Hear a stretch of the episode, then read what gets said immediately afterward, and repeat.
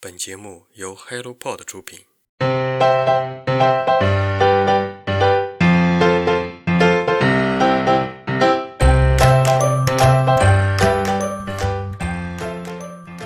Hello，大家早上好，欢迎来到晨间书室，我是花花。今天是一本好书推荐，在推荐之前，其实我有很大的困惑和纠结，在想着这本书要不要推荐给大家。这本书是我用三天时间读完的。刚开始的时候，先在手机上看，名字比较吸引人，想着就先看一看。看到第七篇的时候，我毅然决然的在下班路上冒着雨去买了它。上班都带着它，想着休息的时候也可以看一看。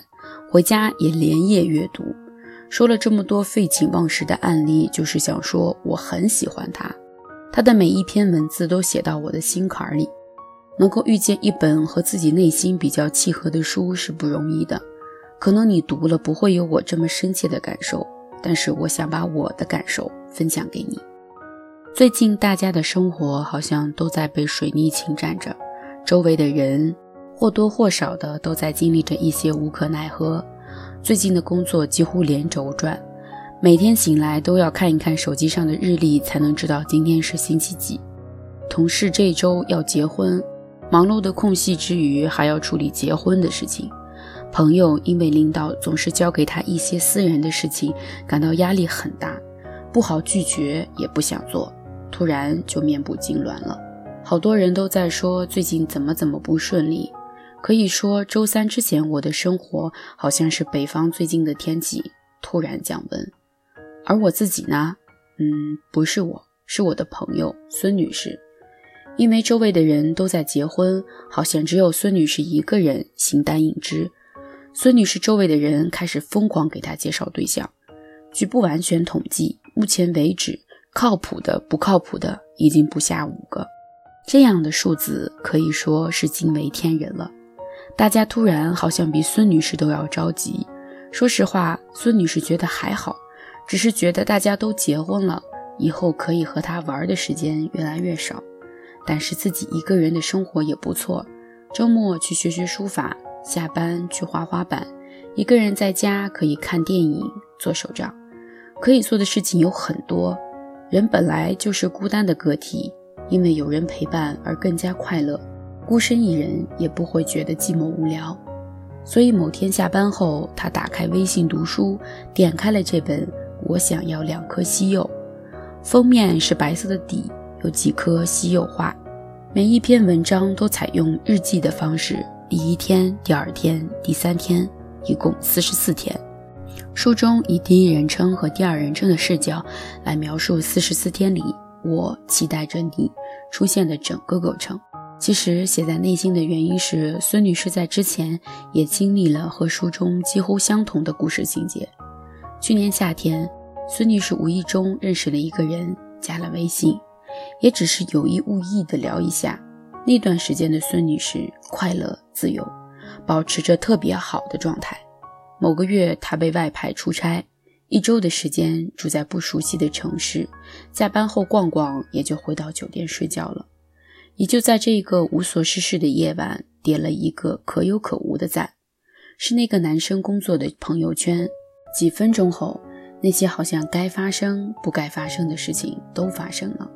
频繁的聊天，偶尔的见面，夏天的故事好像比春天、秋天预演的更加热烈。热烈的最后竟然是吵架，疯狂的吵架。你能够想到的，除了脏话以外的所有不好的词都出现了。争吵以后是畏惧，相互畏惧。故事的热烈在一段平息之后，也走向了淡漠。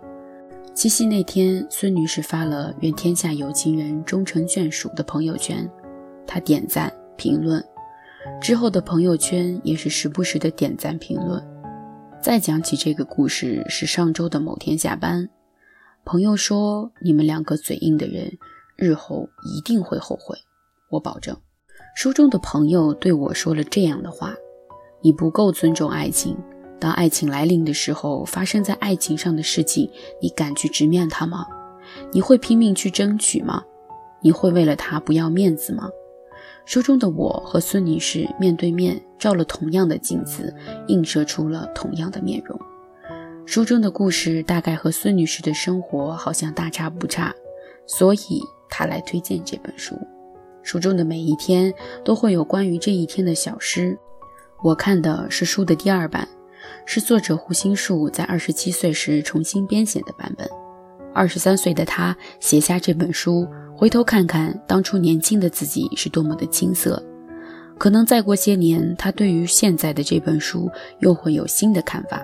书不大不厚，我没有贩卖焦虑，只是想要把我想的分享给你。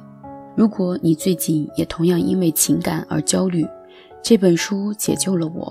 同样希望它能够让你重新看到天空中厚厚的云彩，变化着千奇百怪的样子。让你觉得时间会发生很多的事，我们都需要想通，继续过五彩斑斓的日子。世间让我们留恋的东西有太多，饮惯了烈酒，我们依旧会盼望浓茶的清香；走了太久的路，我们也会驻足观看沿途的风景；看过了太多的分分合合，我们也会渴望有一个属于自己的角落。当我们走过时间的广度、空间的深度、生命的宽度，兜兜转转一圈以后，我们会发现，原来世间最温柔的，就是一个对人掌心的温度。